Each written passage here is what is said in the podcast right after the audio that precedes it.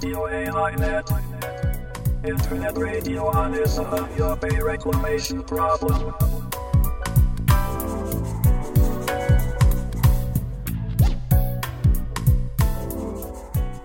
有明海漁民市民ネットワークがお届けするラジオ AI ネット本日は2019年4月28日第48回の放送となります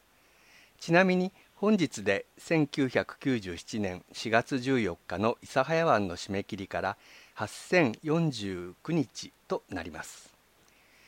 AI ネットの A は有明海 I は諫早湾の頭文字です。このネットラジオでは有明海で問題となっている諫早湾干拓に関する話題を中心に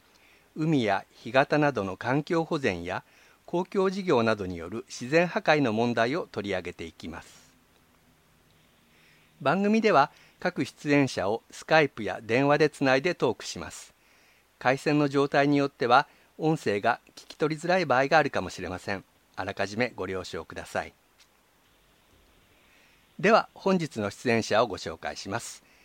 この番組では有明海漁民市民ネットワーク私たちは略称として漁民ネットというふうに呼んでおりますけれどもその東京事務局で活動しているメンバーがレギュラーで出演します。まず司会を担当します私は矢島と申します。どうぞよろしくお願いいたします。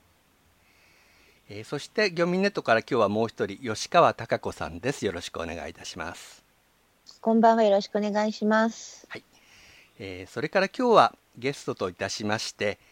博多湾和白干潟の保全活動を行っているウェットランドフォーラムの代表でイラストレーターの松本悟さんに携帯電話でご出演いただきます。松本さんどうぞよろしくお願いいたします。はい松本です。よろしくお願いします。よろしくお願いいたします。よろしくお願いします。今日の番組はいつものようにまずゲストの松本さんにお話を伺ってその後にニュースコーナーとして諫早湾干拓問題に関連したこの1ヶ月の出来事などをお伝えしてまいります、えー、どうぞ最後までお聞きくださいそれでは早速松本さんのお話を伺っていこうと思います、えー、松本さんは、えー、地元博多湾の和白干潟の保全活動に長年関わってこられましたけれども一方で私たち漁民ネットがメインテーマとしている諫早湾干拓問題に関してももうこれまでいろいろ動いていただきました。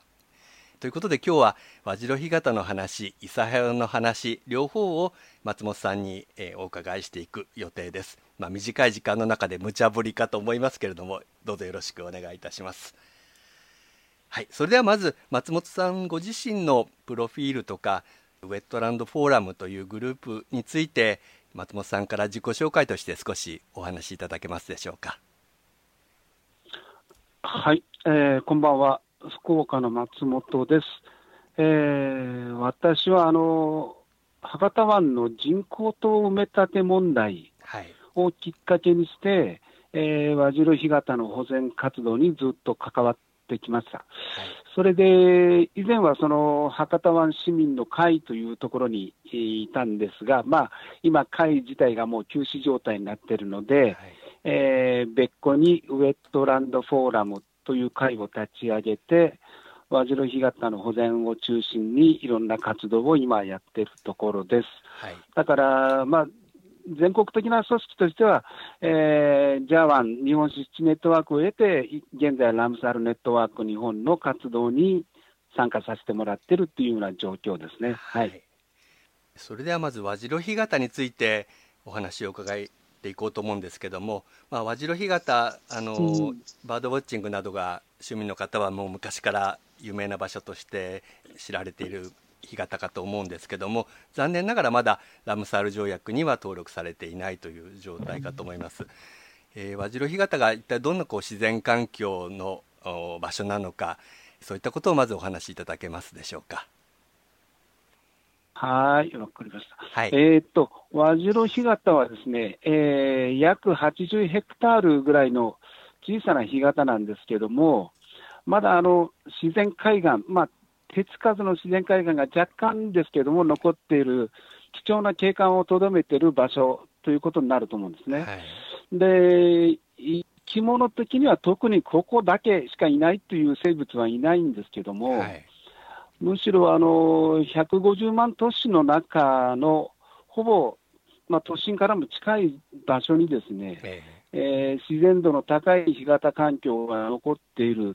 ということが、あの今の和白干潟の価値を、えー、高めていることだろうと思うんですね。はい、それでまあ、先ほどお話しいただいたその野鳥の件でいうとですね、もうやっぱり埋め立てが相次いでるので、はい、かなり減ってしまってる、特にシギチドリに関しては、もう極端に減っている、90%ぐらい減ってしまっていると言っても過言ではないと思ってますね。あ残念ですね、はい、はい、あのやっぱりそうしたことは、うん、はい、うん、あのこれまでのそういう人工島の埋め立てなどの影響っていうのがこう響いてるのかなと思うんですけれども、そうした、えー、えー、これまでのそうした公共事業開発問題と和白干潟の保全の経緯みたいなことを少しお話しいただけますでしょうか。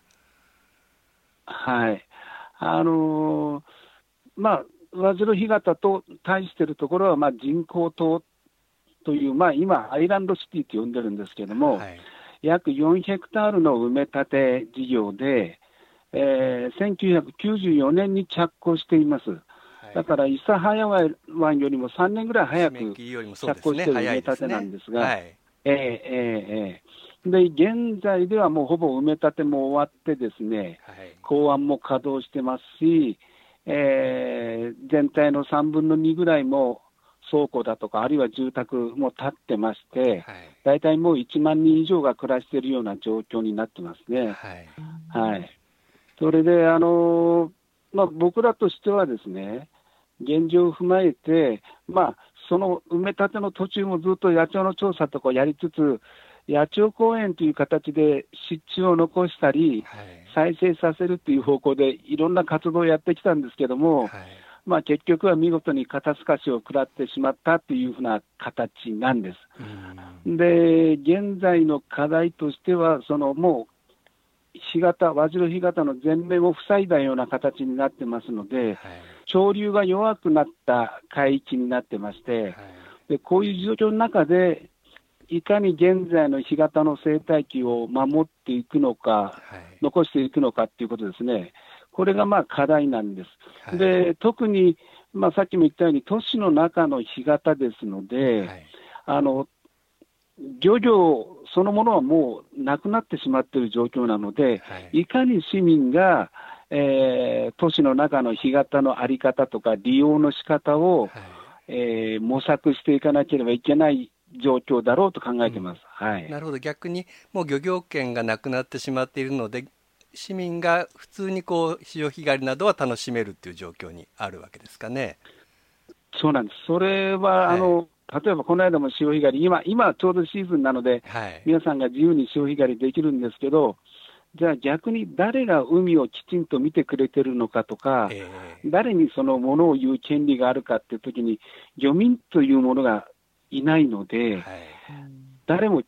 ゃんとものを言える状況には、権利者としてものを言える状況にはないんですよね。なるほどね。だからそれだけに一層市民の声が重要になってくるんだろうと思ってます。はい、はい。そこで松本さんはそのガタレンジャーというような活動をしたりあるいはその、イラストレーターとして絵本を作ったりというような活動を日々行っていると思うんですけど まずそんなガタレンジャーとか絵本の話を少しお願いできますでしょうか？はい、えー、っとですね、絵本の話はちょっと恥ずかしいんですが、いえいえあの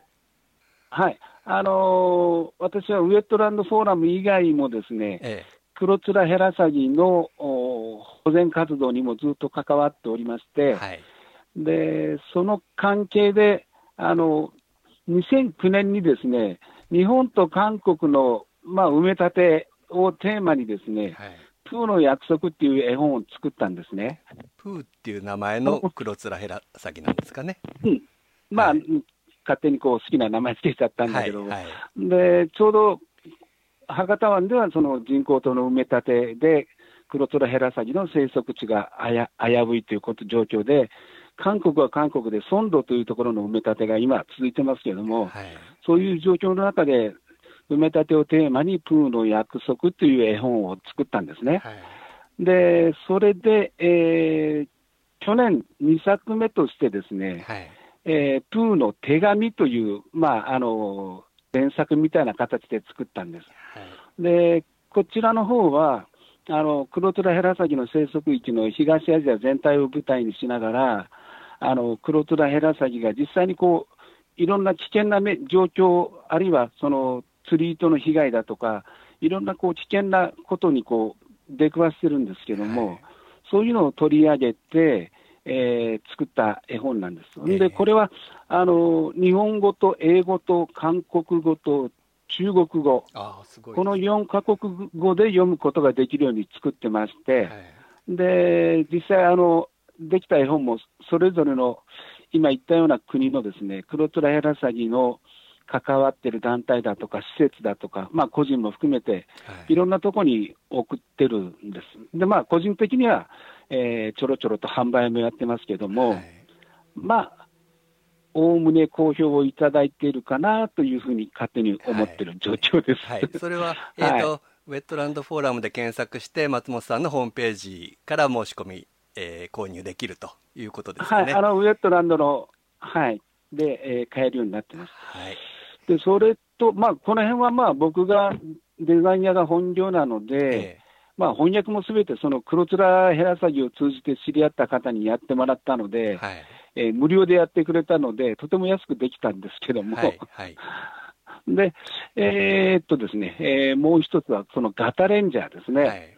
えー、ガタレンジャーというのは、あの、和白干潟の子ども調査隊型レンジャーというふうに、えー、名付けてるんですが、はい、あのまあ、長く関わっている中で、まあ、和白干潟の魅力をどのように地域に情報発信できたらいいのかっていうのが、なかなかうまくいかない状況の中で、はい、子どもたちの声だったら割合地域の人もいろいろ聞いてくれるんですよね。そで、ねはい、そんなことにちょっと目をつけて、うん。あの子どもたちに情報発信をお願いしようかなということで、あの和白干潟の生き物を子どもたちに調査してもらって、はい、その楽しさとか感動を、まあ、情報発信という形で、えー、やろうということにしてですね、はい、だから、ガタレンジャーというのは使命としてはその、まあ、自分たちが楽しく調査をすることが一つで、はい、もう一つはその調査したデータあるいは結果をですね、どうやって地域の人々に伝えるかっていう、この2つの、えー、まあ、ミッションというか、はい、えー、そういう形で今進めてまして、えー、過去3回はですね、あの毎年、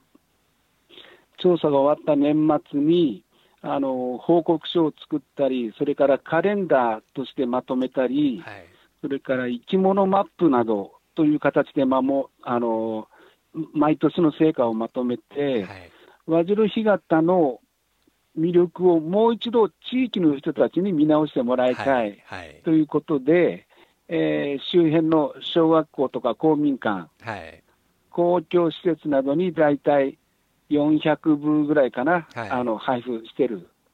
ということですね。はい。あと、ビデオを作ったというお話も聞いたんですけども。あビデオも、はいはい。はい。あのービデオもその一つのツールとして、はい、あの地域の人たちにこう短く早稲田干潟の魅力をこう視覚的に見てもらおうということで作って、はい、あの YouTube の方に公民館とかでも見てもらってます、はい、はい、YouTube でも上がってますね、えーと、はい、YouTube で和白干潟ガタレンジャーみたいに検索すれば大丈夫ですかね。あそうですね、それで見ビデオのタイトルは何でしたっけ、はい、あの大好き和白干潟というふうになってます、ね、じゃあ、YouTube で大好き和白干潟で検索すれば、はい、そのガタレンジャーのビデオも見られる、とい。うことですね。はい、そうですね、まあ、90秒ぐらいで短いので、ぜひ見てほしいですね。えー、はい、はい。わかりました。えそれではあの今度ちょっと諫早問題の方に少し話を変えていこうと思うんですけどももう本当に私たちも松本さんにはお世話になっていて、えー、例えばその T シャツ、えー、諫早の T シャツのデザインをしていただいたり、それこそチラシとかパンフレットの、まあ、デザインをしていただいたりといいうもう長いお付き合いになるわけなんですけれども。そうですね、あの諫早湾との関わりは、もうあの僕らが博多湾人工島の問題でいろいろやってるときに、ええ、それこそあの諫早の山下公文さんが、何度も福岡のあの集会などに来ていただいてたんですよね。はいはい、でむしろあの山下さんがリードしてくれてたような形なんですが、はい。でそういう中で逆に僕も諫早湾にあの行くようになって、また諫早の問題も知るようになって、はい、まあ、あの根っことしては同じような、まあ、公共事業の問題ですので、まあ、ちょうど同時期にね、進みましたからね、問題が。そうですね、はい、はいはいはい。だからそういう中で、あの僕も諫早湾に、まあ、ちょこちょこ関わるようになったし、実際、あのまあ、デザイン屋やってるので、まあ、向こうのいろんなこうチラシなんかも、えー、どんどん頼まれちゃったりしてたので、えー、えー、そういう中でこう、どんどんどんどん関わりが深くなっていったというか、あの成り行き上、今、その干潟を守る日のチラシのデザインもずっとやってるので、はい、いつの間にかその今のシンポジウムの実行委員会にも名前を入れられてしまっているということなんです。はい、まあ、入れられてしまっているって言ったらちょっと悪いですね。はい。はい、入れさせてもらっているということで。はい。で、もう我々もその、僕としてはもう、その、うん。はい。最初の頃は僕はもう、諫早と博多湾と川辺川と、はい、この3つをよくうろちょろしてて、まあ、公共事業についていろいろ考えていた時期でしたね。ね川ダムの問題も同時進行でしたね。はい、実を言えばその今の諫早弁護団の事務局長の堀さんも博多湾のまさに事故と反対運動の先頭で頑張ってた方ですよね、それがさらに諫早の方でも今先頭に立ってもらってるという形で、本当にあの博多湾の活動の方々にともう一緒に、えー、これまでやってきたというふうに思うんですけどもね。はい、はい、それで今あの諫早の集会の話もちょっと松本さんからお話がありましたけども先日4月13日に干潟を守る日の、えーまあ、締め切りから22年を迎えての集会ということがあって松本さんはその実行委員にも関わってこられたし、えー、当日、えー、コーディネーターとしてもあの参加されたということなんですけども、はい、まあ、当日のそのいろんな方のお話あるいは会場の反応など少しご紹介いただけますでしょうか。はい、えー、っと、まあ、あの大体マンネリ化してきてはいるんですけどもね、はいはい、あのまあ今年のプログラムとしては、まあ、毎年恒例になっているその干潟の歌、はい、じゃあ干潟の海の歌という合唱で始まって、これが7曲ぐらいあるのかな、はい、これがまあ一つの合唱曲になってて、はい、で、まあ、あの最初のプログラムとしては、あのさっきお話があった弁護団の堀良一さんからですね、はい、今の裁判の現状について説明があってですね、でその次に、えーまあ、営農者側の方から裁判を提起されてる、松尾ファームの松尾代表さんのお話、はい。はい、えー、それから、えー、っとまあ、小内外漁協の植木さんという若手の、はい、まあえー、2代目、2代目って言い方も変だけども、ねえー、あのー、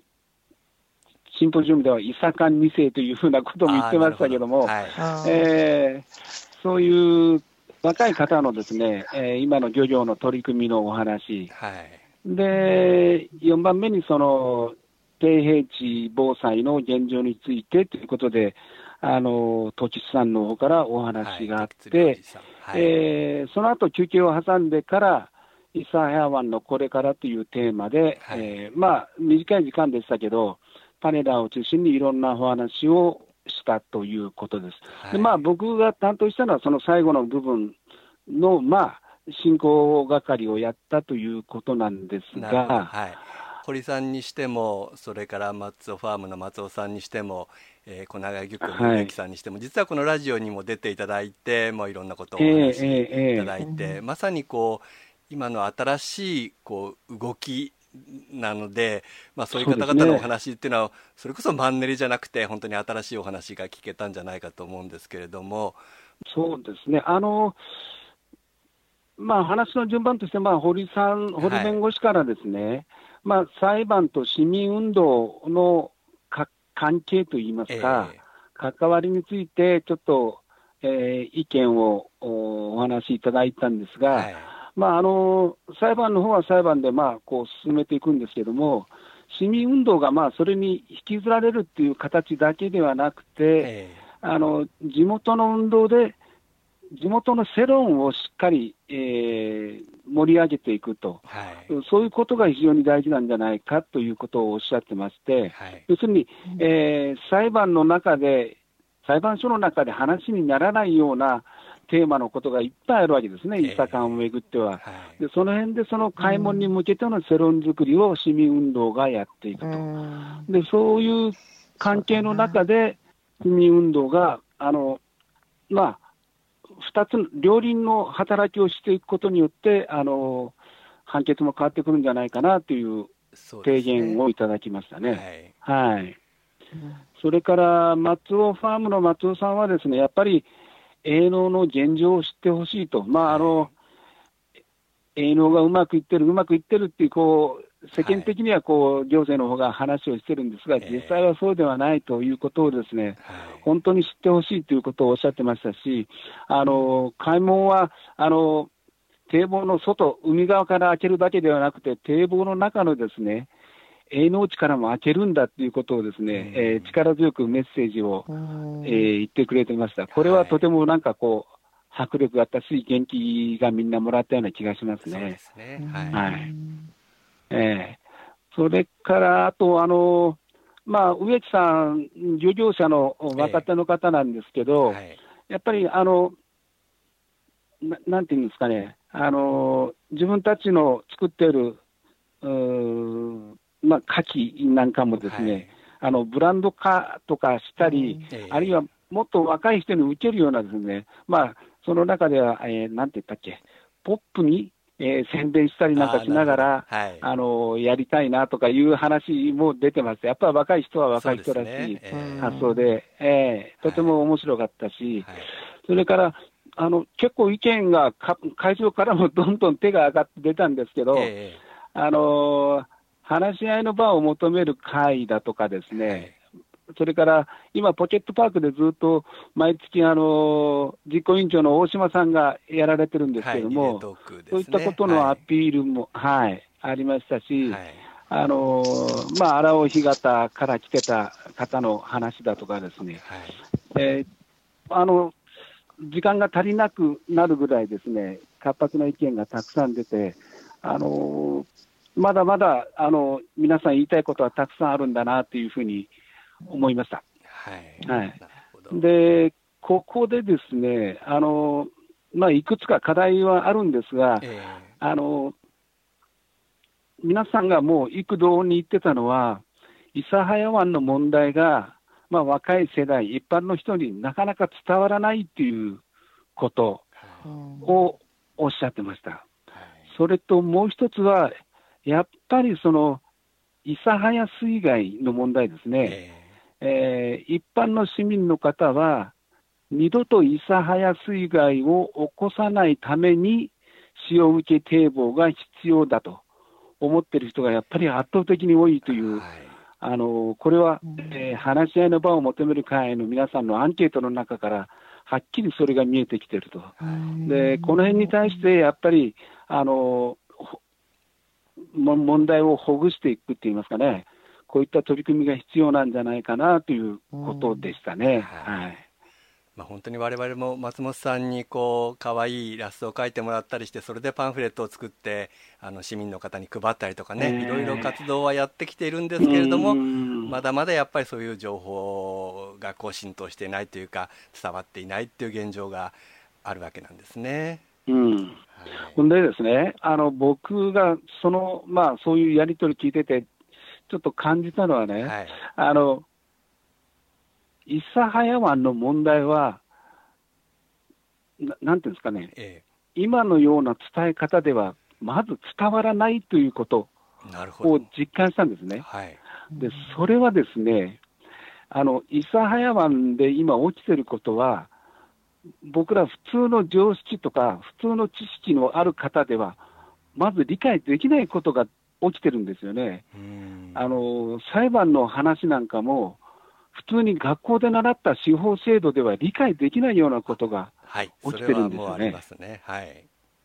ですよね。だからこれをあの全部を説明しようとすると、まず理解できないっていうのがもう前提に思わないと、はい、あの僕らは一生懸命伝えようとするんだけど、もう複雑すぎてわからないとか、なんで一度決まった判決が、はい、今度は同じ同じというか、まあ、裁判所が全く違う判決を出してきて、えー、というか、僕らの普通の知識では全く理解できないことが起きてるんですよね。はい、まずそれをこう僕ら自身もあの思って、それをどう紐解いて伝えていくのか、その、はい、何を優先して伝えていくのかとかいうことを、もう一度作戦練り直さないとだめかなっていうようなことを、この間、ちょっとつくづくと思ってしまいました。はい、いや本当にそれはそうかもしれないですね。もう国が率先して判決を守らないっていうようなこの事態はね、理解するのは本当に不可能っていうような感じですよね。うん、はい。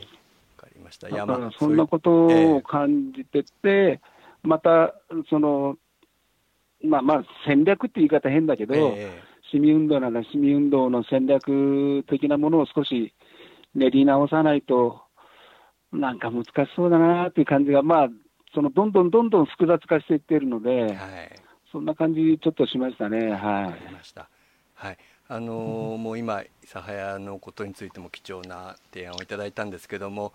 和白干潟のことも含めて、最後に今後、松本さんが、あのそうした湿地や干潟の保全とかの活動をどんなふうに展開していきたいか、抱負とか展望みたいなものがありましたら、最後に一言お伺いしたいんですけれども。まあなかなかそこが一番難しくてね、具体的な話もあれなんだけども、はい、例えば、諫早の問題であれば、やっぱりその開門した後の、まあ、夢とは言わないけれども、はい、開門するとこういういいことがあるんだとか、こういうふうにしましょうっていう、以前、うつご労働構想、片吉先生のがありましたけど、はいえ。ー、ああいったものをもう少し今の現状に照らし合わせて、あの皆さんに見ていただくっていう感じですよね、ね。説明するというよりも、はい、見ていただくっていうような形のものを作る必要があるんじゃないかなっていうのは一つ思ってるんですね。そ、ね、れと、あのまあ、あの和次郎でも同じなんですけど、はい、もう一度干潟の価値を見直してもらえるように、まあ、僕は今もう、もう公民館をターゲットにしてやってるんです。はあ、もう市とかなんとかじゃなくて、その地域にある、まあ、いくつか公民館あるんですけど、えー、その辺をターゲットに、地元の人にその気持ちになってもらおうということで、今やってるんですけど、まあ、そこの話としては、やっぱりあの夢のある話とか、はい、希望のある話をもっともっとしないと、ここはこうだからだめなんだ、こうしちゃだめなんだっていうだけではなかなかあの賛同が得られないっていうか、あの興味のない人にはもう壁がもうできちゃってるので、その見える形で少し、まあ、希望とか夢のある提案、提言とかそういったものを、まあ、各地含めて、えー、湿地の問題の中で、えー、やっていく必要があるのかなと思ってるし、まあ、そういうふうに僕もできればなと思ってるところです。非常に、はい、えー、抽象的ですが。ありがとうございます。はい。もう本当にそういうなんか夢を見える化するときにはまた松本さんのイラストの力とかお借りしたいなと思ってますので、もう勘弁してこれからもぜひあのお願いしたいと思います。またあの、はい、こうしたラジオにもご出演いただいて、和白のこと、諫早のことなどを話していただければと思いますので、はい、あの今後ともよろしくお願いします。でもね、はい、あの僕最後に一言言いたいのはね、やっぱりね、諫早の人たちももうかなりもう年を取ってきてるので、でね、やっぱり東京のサポートを、もっと具体的なサポートがもうちょっと欲しいなと思ってるところではあります。まあ、僕も当然、あの出かけていきますけどね、はい、あのちょっと今、そういった面での刺激がほしいなと思ってるところです。はい、はい、あの東京の方でまた新しい弁護団も立ち上がるとか、まあ、いろんな新しい話も少しずつはあるみたいなので、えー、えー、東京事務局の漁民ネットも頑張っていきたいと思いますので、はい、はい、では、はい、あの今日本当にあのお忙しい中ご出演いただきましてありがとうございました。いえいえありがとうございました。はい、またぜひご出演お願いしたいと思います。ありがとうございました。はい、失礼いたします。はい、ということで、えー、博多湾の和白干潟で和白干潟の保全活動を続けているイラストレーターの松本悟さんにご出演いただきまして諫早の話も伺いました。えー、ということでもうかなり時間オーバーしてしまったんですけどもこの後、えー、駆け足で今月のニュースコーナーへ行きたいと思っております、えー、まず先月の放送が3月24日だったんですけどもその前後で、えー、3月22日から、えー、長崎県が調整地の水辺環境保全と創造のための第3期行動計画を策定して3月27日から4月26日までパブリックコメントを行ったというニュースがありました。これは一言で言えばあの長崎県があの諫早湾調整地の悪化した水質の改善のための対策というものをいろんな形で続けていて、まあ、それが今度第3期が始まるということなわけなんですけれどもそれでこのパブリックコメントにかけられたこの行動計画案というものを私も読んだんですけれどもまあ、第1期第2期とほとんど変わらない内容で、えこれまでの対策をより徹底し強化すると、まあ、そういったような文言しか並んでないわけなんですね。でそういった中でこの22年間あの諫早湾の調整地は県や国が目標としている水質を一度もクリアできなかったという現実があるわけです。えー、なぜかというと一番問題なのはやはり諫早湾を塩気堤防で締め切ってしまって調整池を淡水化してしまったということにその原因があるわけで、えー、調整池内のその水質の悪化っていうのはそのほとんどが調整池の中で発生している青子のようなものの有機物なわけなんですね。それが一番ウェイトとしては大きいと。ですからそこに根本的な手を入れるつまり諫早湾を開門する以外にはこの調整値の水質の浄化っていうのはできないということになるわけなんですけれども、えまあ、こうした、えー、対策が続けられているということなわけです。そして4月に入ってからは今松本さんと一緒にお話ししました4月13日に、え、干潟を守る日の集会が諫早市内で行われたということがありました。えー、続いて4月14日にも諫早干潟を憂える大牟田の仲間というグループがあるんですけどもその方が諫早を訪れてムツゴロウなど死んだ海の生き物たちを慰霊する慰霊祭を行ったというようなニュースもありました。そして4月25日にはよみがえれ有明の弁護団と漁業者が上京して最高裁での要請行動とそれから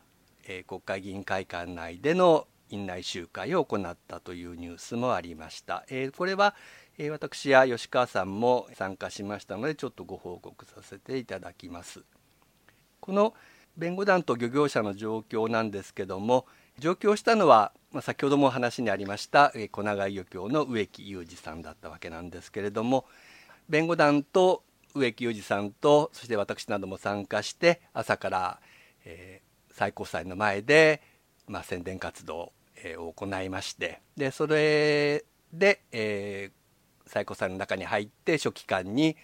えー、訴えるというような形で行いました、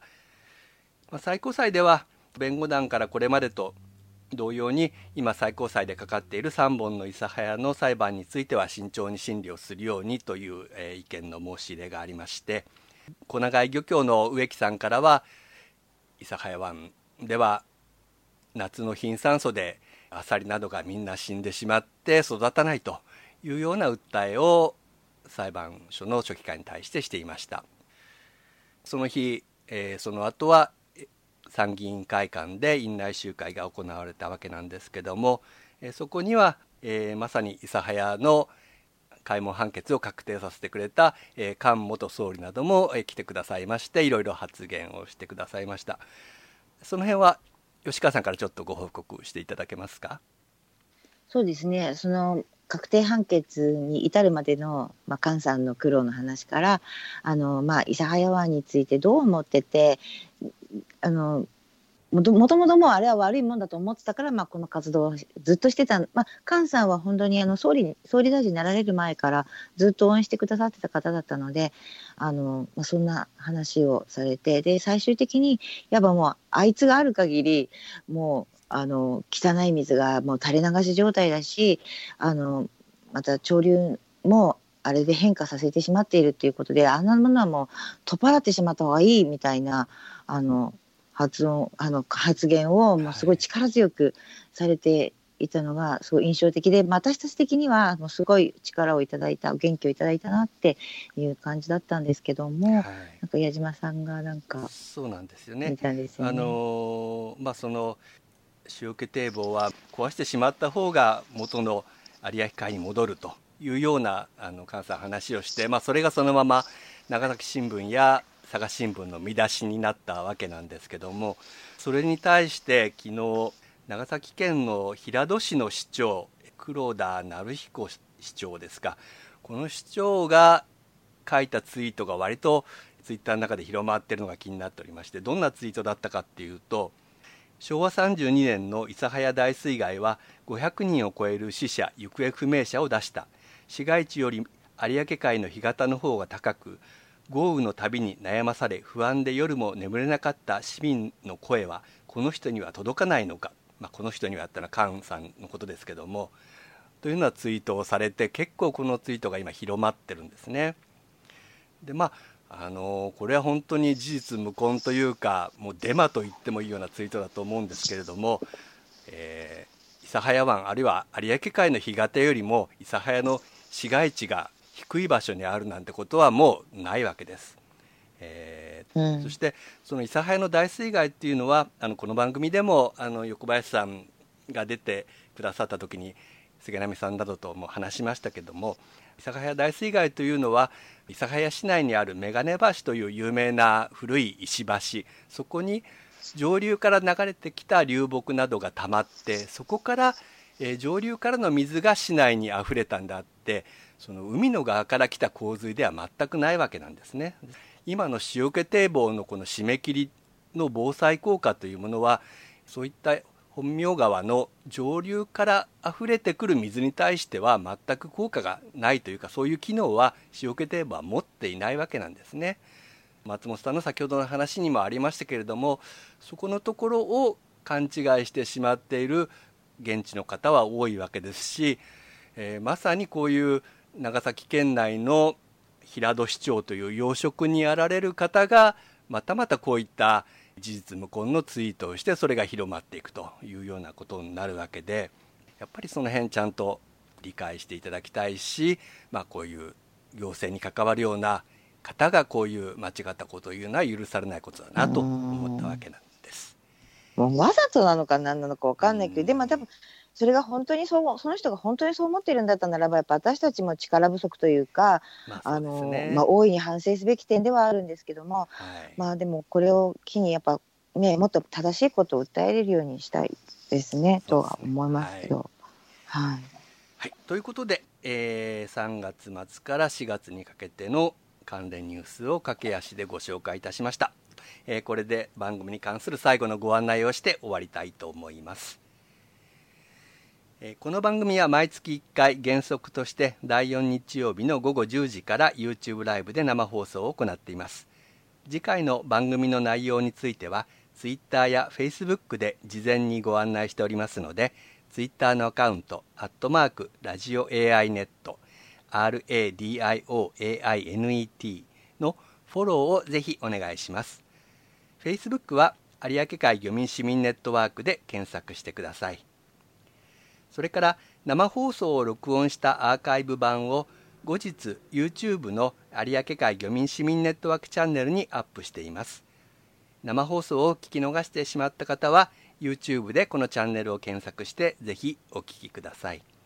それから iPhone や Mac をお使いの方はポッドキャストでも配信しておりますのでラジオ AI ネットで検索してぜひポッドキャストの登録をお願いいたします。えー、次回第49回の生放送は5月26日日曜日の午後10時を予定しております。次回の放送もぜひお聞きください、えー、それでは本日は最後までお聞きいただきましてありがとうございました、えー、吉川さんもお疲れ様でした、はい、ありがとうございました。はい。それではまた次回お聞きください、はい、よろしくお願いします。では失礼いたします